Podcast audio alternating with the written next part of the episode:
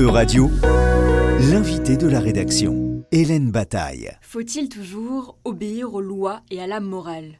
Ou bien faut-il être prêt à désobéir, voire même à se révolter pour réaffirmer son individualité et sa citoyenneté?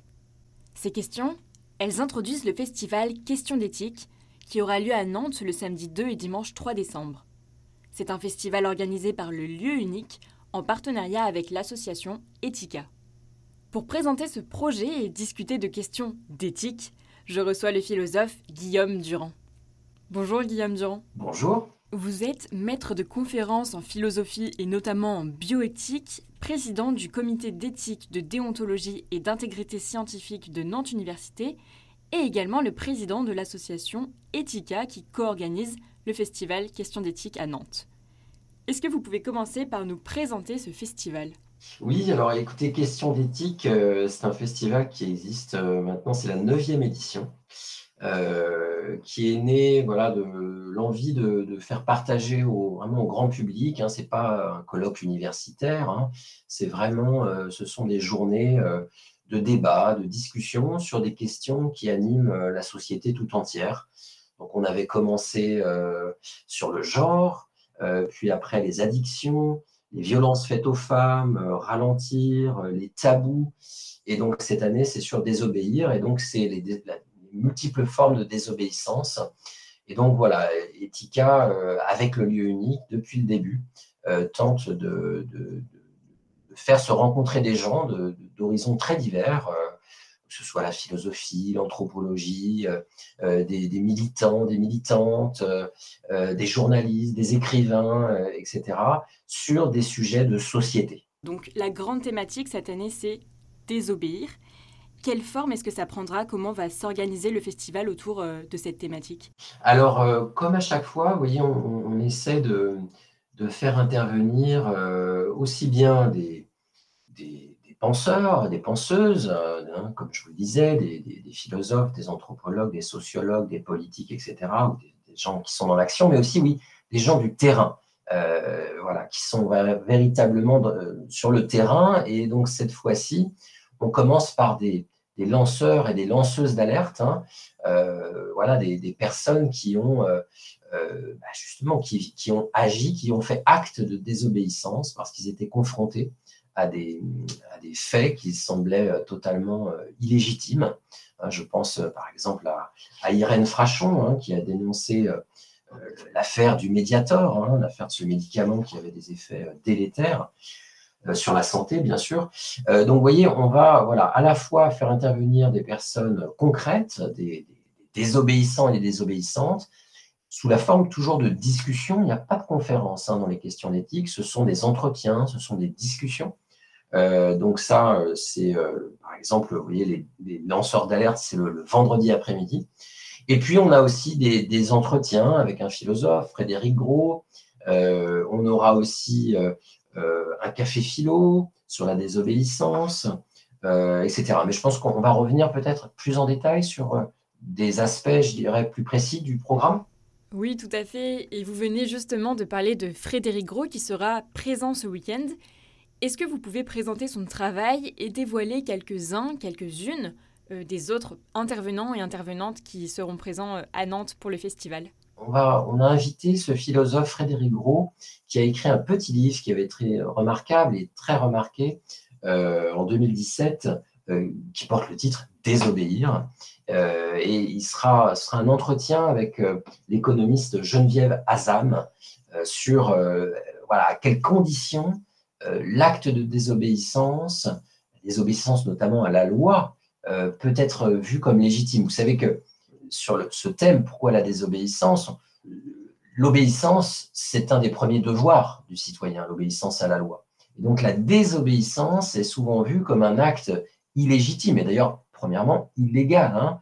Euh, et donc, tout le sujet, c'est de savoir à quelles conditions on a le droit, voire même on peut avoir le devoir Hein, de, désobéir dans une démocratie. Et donc, euh, c'est un des, un des, objets de cet entretien avec euh, Frédéric Gros. On a aussi euh, les femmes iraniennes qui vont venir, vous savez, ce, sur ce mouvement de contestation en Iran, Femmes, Vie, Liberté.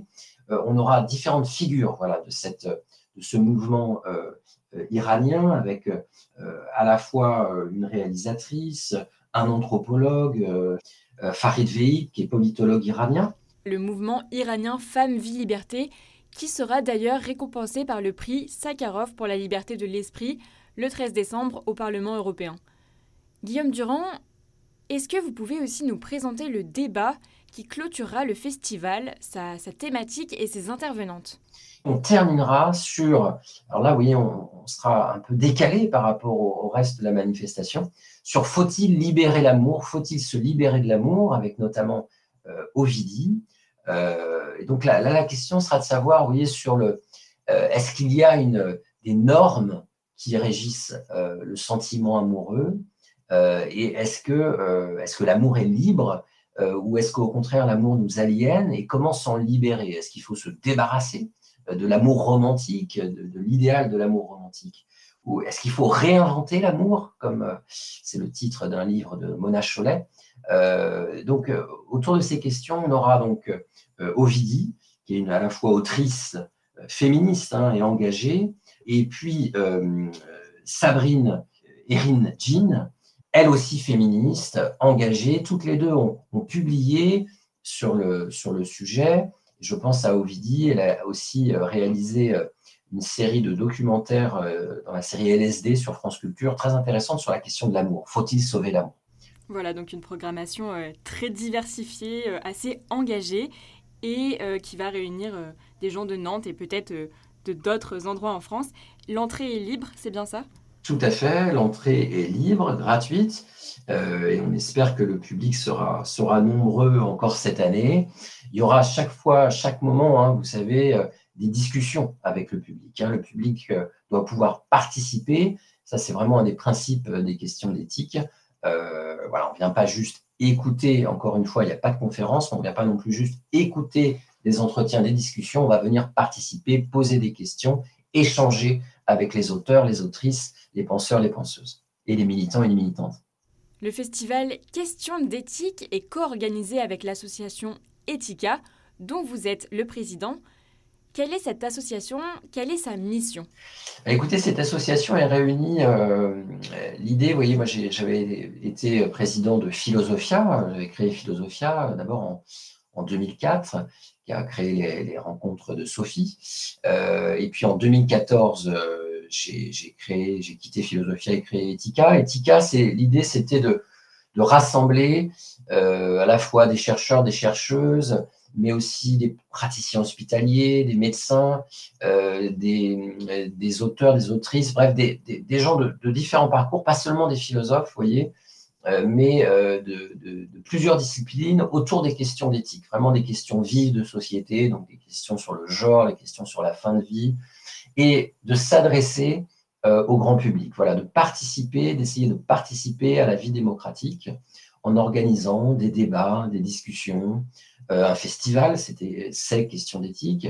Euh, et donc voilà, l'association Ethica est née de cette envie de d'éclairer, enfin de participer en tout cas à la discussion, à la vie démocratique, euh, en, rassemblant voilà des, acteurs de l'éthique, de la bioéthique, à la fois au niveau national, mais aussi au niveau international, parce que vous voyez, on a un partenaire depuis le début, quasi depuis le début, c'est euh, Montréal, l'Université de Montréal, avec l'école de santé publique, avec laquelle on, travaille aussi dans le cadre du master éthique de Nantes Université, dont je suis un des responsables. Donc voilà, l'idée, c'était vraiment de, nous adresser et de sortir aussi euh, les universitaires, parce qu'on est, on est, certains, nous sommes universitaires, sortir, faire en sorte que l'université soit dans la cité et avec les citoyens. Euh, voilà la mission principale d'Ethica. Vous occupez également le poste de directeur consultation d'éthique dans un centre hospitalier. Oui. En quoi consiste cette fonction? Alors, euh, une consultation d'éthique clinique hein, dans un centre hospitalier, alors il en existe euh, aujourd'hui peut-être plus d'une vingtaine en France, euh, sans que les méthodes d'ailleurs soient toujours les mêmes, mais elle consiste, on, est une quarantaine, hein, elle est composée, c'est un service L'éthique clinique est composée d'une quarantaine euh, essentiellement de soignants, des médecins de différentes spécialités, des infirmiers, des infirmières, euh, une assistante sociale, un assistant social, un psychologue, et on, est, on va répondre, si vous voulez, à des équipes ou à des patients, des familles qui nous saisissent lorsqu'ils rencontrent des situations qu'ils jugent éthiquement complexes. Voilà. ils sont face à des dilemmes, ils sont face à des, conflits de valeurs. Hein, ça peut être voilà, des demandes liées à la, à la, fin de vie, par exemple, un patient qui refuse euh, des traitements vitaux, alors que le pronostic est plutôt favorable, vous voyez. Euh, ça peut être des questions liées au, début de la vie, des demandes d'interruption médicale de grossesse, euh, jugées par peut-être les soignants comme potentiellement voilà, problématiques, hein, pour des, par exemple une simple malformation de membre, par exemple, un doigt, un doigt manquant à une des mains. ça peut être des demandes de contraception définitives par des jeunes personnes âgées de 18, 19 ans, par exemple. bref, vraiment, le, champ est très, très vaste. On intervient dans tous les, types de services. Et on va voilà, proposer un éclairage éthique, hein, pas médical. Hein. Il ne s'agit pas de, se tromper de casquette. Nous sommes vraiment, nous intervenons et nous aidons, c'est une aide à la décision, euh, en apportant un éclairage éthique. Et on utilise une méthode assez précise. Hein, la méthode dite principiste, c'est-à-dire on utilise quatre principes. Est-ce que le, patient est suffisamment autonome? Est-ce que l'acte médical envisagé va être bénéfique pour le patient? Euh, Est-ce qu'il va être risque d'être malfaisant? Puis enfin, un principe de justice. Est-ce que l'acte envisagé euh, est, juste au regard des ressources de santé qu'on va dépenser peut-être en faveur de, de, ce patient, de cette patiente, au regard des autres patients, au regard de la société, questions de l'équité. Voilà, c'est euh, l'enjeu d'une consultation euh, d'éthique clinique. Quelle différence faites-vous entre l'éthique et la bioéthique? Est-ce que vous pourriez définir ces deux termes? Alors écoutez, peut-être l'éthique, c'est un, une, notion beaucoup plus générale, beaucoup plus vaste. Il y a différents champs dans l'éthique, hein, notamment par exemple la métaéthique, qui, va, qui est une, plutôt une branche de, l'éthique, mais dédiée aux, philosophes, hein, qui vont s'interroger sur les fondements, par exemple, des valeurs, leur, signification. Et puis, il va y avoir une autre branche de l'éthique qu'on appelle l'éthique appliquée, euh, qui va ici s'interroger, voyez, sur des situations beaucoup plus concrètes. Et dans l'éthique appliquée, il y a la bioéthique, euh, terme qui va naître, euh, bon, même si il y a des discussions là-dessus, mais en tout cas qui va prendre son expansion dans les années 70 aux États-Unis, et qui, donc, dont l'objet, c'est c'est l'ensemble des, problèmes éthiques euh, posés par euh, les, sciences euh, biomédicales, les sciences du vivant, les sciences, aussi les sciences médicales, et donc tous les problèmes éthiques de, issus de ces sciences et de ces techniques. Voilà. Hein, donc, par exemple, question relative, je ne sais pas moi, au, clonage, par exemple, à l'assistance médicale, à la procréation, etc. Et dans la bioéthique, on va avoir voyez, un champ encore plus précis qui est l'éthique clinique. Il y a aussi d'autres champs hein, dans la bioéthique, il y a l'éthique de la recherche. Par exemple, donc moi, à, Nantes Université, je m'occupe aussi d'un comité d'éthique de la recherche qui vise à évaluer voyez, des protocoles de recherche d'un point de vue éthique. Ça, ça fait aussi partie de la bioéthique. Et puis, il y a l'éthique clinique. L'éthique clinique, vous voyez, c'est un champ encore plus précis. C'est on va, euh, s'occuper des problèmes éthiques euh, qui émergent dans la relation soignant-soigné. Hein, voyez, donc, euh, est-ce que on a bien recueilli ou suffisamment recueilli le consentement libre et éclairé du patient? Est-ce que le patient est capable d'être libre et éclairé alors qu'il est, par exemple, atteint d'une maladie qui le rend voilà, moins, moins, sur le plan cognitif moins, moins ouvert, moins accueillant au, au questionnement Vous voyez, voilà, ça, ça c'est l'éthique clinique, qui est vraiment une branche spécialisée, très, très précise, à l'intérieur même de la bioéthique. Les droits nationaux en matière de bioéthique semblent diverger en Europe. Quels sont ces droits? Est-ce qu'il existe des normes communes en Europe sur les questions de bioéthique? Oui, vous avez alors euh, non seulement au niveau européen, mais aussi euh, à un niveau international. Alors là, je ne vais pas m'exprimer sur le droit. Hein. je, risque de dire des bêtises. Euh, vous avez des grands textes hein, euh, ratifiés par différents pays. Je pense, je vais vous donner un exemple en éthique de la recherche, c'est euh, par exemple le serment de Genève ou la déclaration d'Helsinki, par exemple. La déclaration d'Helsinki, on a huit, huit versions d'ailleurs depuis 1964 date de la première déclaration à 2013, qui est la version actuelle, qui a été ratifiée non seulement par les pays européens, mais à un niveau international.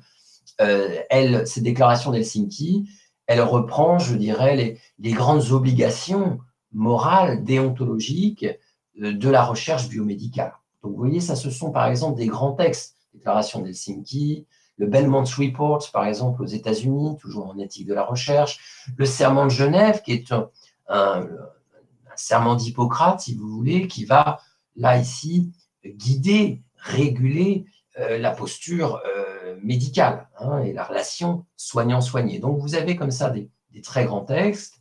Au niveau européen, toujours en éthique de la recherche, vous avez aussi, par exemple, le code, alors ça, c'est plus récent, c'est l'intégrité scientifique on a qui date de 2018. Vous avez le code européen relatif à l'intégrité scientifique, lui qui va régir, voyez, l'honnêteté du chercheur. Voilà, les, grandes vertus, les grandes euh, principes éthiques qui doivent réguler le travail d'un chercheur, d'une chercheuse. Hein. le respect euh, des participants à la recherche, euh, le, respect des données, ne pas falsifier les données, ne pas plagier les données qu'on utilise, voilà. Donc vous voyez, vous avez quand même euh, à la fois des, c'est vrai, des législations, hein, des, des, des, droits positifs, euh, des codes juridiques, par, exemple le code de la santé publique français, dont, qui est distinct, bien entendu, d'autres législations espagnoles, italiennes, etc., états-uniennes dans certains États, etc., relatives à certains États. mais vous avez aussi des grands textes, alors qui ont une valeur distincte, évidemment, hein, d'un code de la santé publique, par exemple, hein, ou d'un texte législatif, mais quand même qui sont des grandes orientations morales, éthiques, déontologiques, et là qui ont envoyé des visées euh, à la fois nationales, européennes, internationales. Hein. Et puis vous avez le droit international, vous avez aussi bien entendu euh, des, textes que vous pouvez trouver qui auront une valeur, euh, une telle valeur voilà, c'est assez, assez compliqué de résumer ça en, quelques minutes, mais vous avez déjà une première, une première introduction, si je puis dire. Guillaume Durand, selon vous, la philosophie est-elle indispensable à la science? Euh, euh, Oui, alors je, pense, je pense effectivement que la philosophie euh, est indispensable à la science parce que une science qui ne, qui ne réfléchirait pas sur ses buts, sur ses conséquences, euh, sur même ses, propres concepts. Hein. En philosophie, vous avez ce qu'on appelle l'épistémologie hein, et aussi la philosophie des sciences. Euh, et d'ailleurs, certains philosophes des sciences, certains épistémologues sont aussi, bien entendu, des scientifiques, comme euh, certains bioéthiciens, certains éthiciens sont des médecins, sont des biologistes. Vous voyez, hein, vraiment, ce sont la bioéthique, la philosophie des sciences, l'épistémologie, ce sont des, disciplines pluridisciplinaires. Donc, euh, oui, euh, la science euh, sans, philosophie au sens général du terme me semblerait dangereuse et, inaboutie en tant que telle. Je pense que les scientifiques font de toute façon, sont aussi œuvres, aussi œuvres philosophiques. Hein. Je pense voilà, des, grands, des grands physiciens, pensez à Einstein, pensez à Newton, Galilée, ce sont des, à la fois, pensez même à Descartes, hein, qu'on présente souvent comme un philosophe, mais qui a aussi, aussi écrit hein, des œuvres en, physique, en, médecine. Donc vous voyez, aujourd'hui on pense de manière euh, séparée ces différents champs. Je pense qu'au contraire, il faut, euh, mais de plus en plus, on est en train de revenir sur cette séparation des disciplines pour repenser justement l'union, pour repenser la, pluridisciplinarité. Euh, et je crois que c'est ce vers quoi on, doit aller aujourd'hui. Eh bien, merci beaucoup, Guillaume Durand. Je vous remercie. Euradio vous a présenté l'invité de la rédaction. Retrouvez les podcasts de la rédaction dès maintenant sur euradio.fr.